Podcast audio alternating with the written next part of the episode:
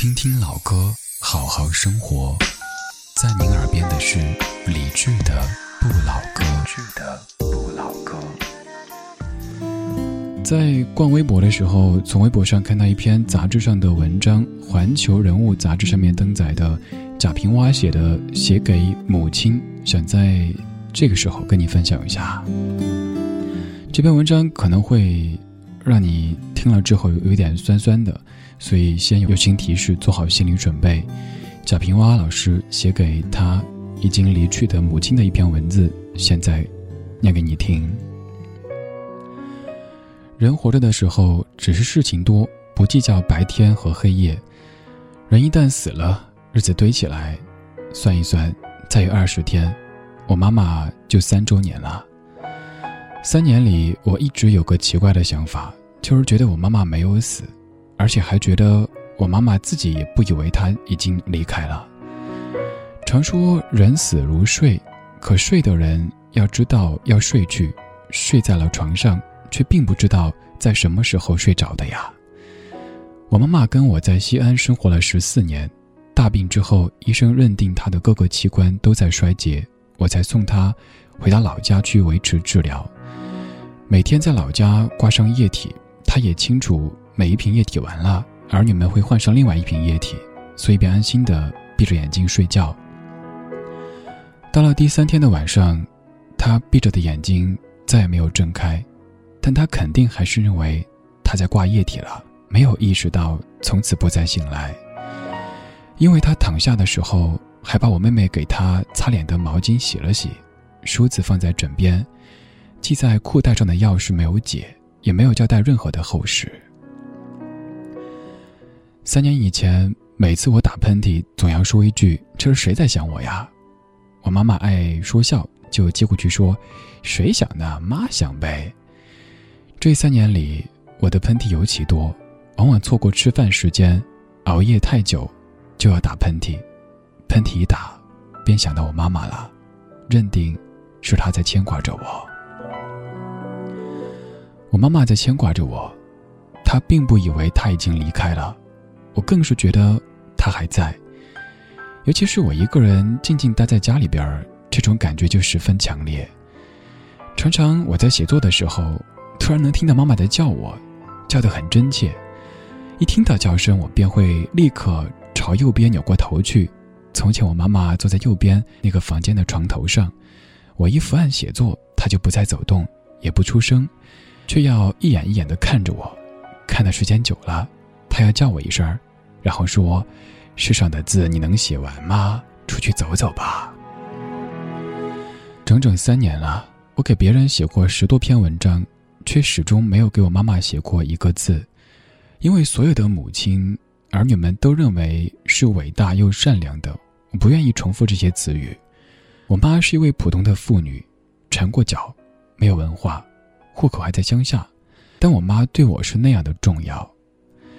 已经很长时间了，虽然再不为他的病而提心吊胆了，可我出远门，再也没有人啰嗦的叮咛这个嘱咐那个。我有了好吃的好喝的，也不知道该送给谁去。在西安的家里，我妈妈住过那个房间，我没有动一件家具，一切摆设还原模原样，而我再也没有看见我妈妈的身影。我一次又一次难受着，又给自己说：“妈妈没有死，她是回乡下老家了。”今年的夏天太湿太热，每晚被潮湿弄得醒过来之后，恍惚中还想着该给我妈妈的房间换个新空调了。待清醒过来之后，又宽慰着妈妈在乡下的新居所里应该是清凉的吧。三周年的日子一天天的临近，乡下的风俗是要办一场仪式的。我准备着香烛花果回一趟老家，但是一回到老家就要去坟上，这会告诉我，妈妈已经死了。我在地上，她在地下。每当想到这个，就会忍不住长声哭泣。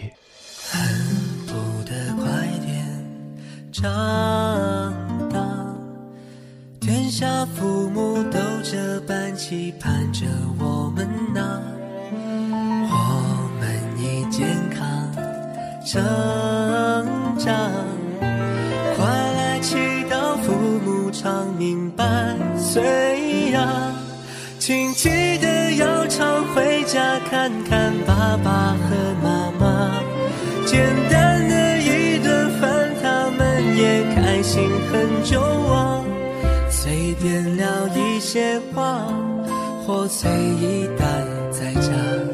父母的伟大，是从不要求我们报答。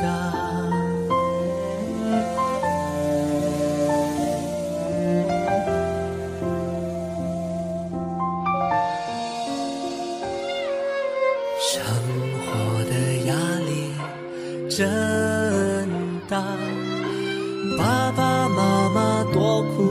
撑起了一个家。我的一点点挫败，说历经沧桑，仍微不足道啊。请给我多一点时间，证明给你们看。请原谅我的能力有限，还要努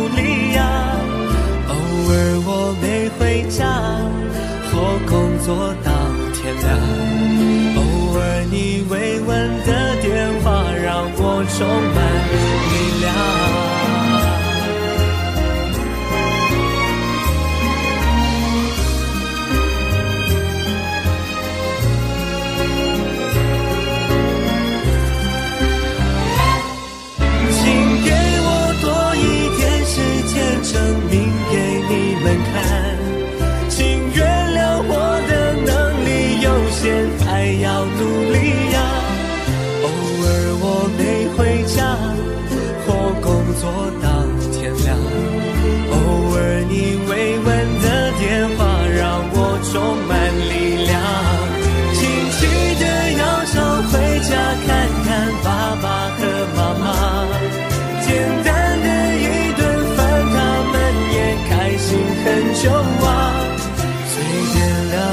些话，或随意待在家。父母的伟大是从不要求我们报答。父母的伟大，穷我一生也难以报答。我们要把握时光来疼爱爸爸妈妈。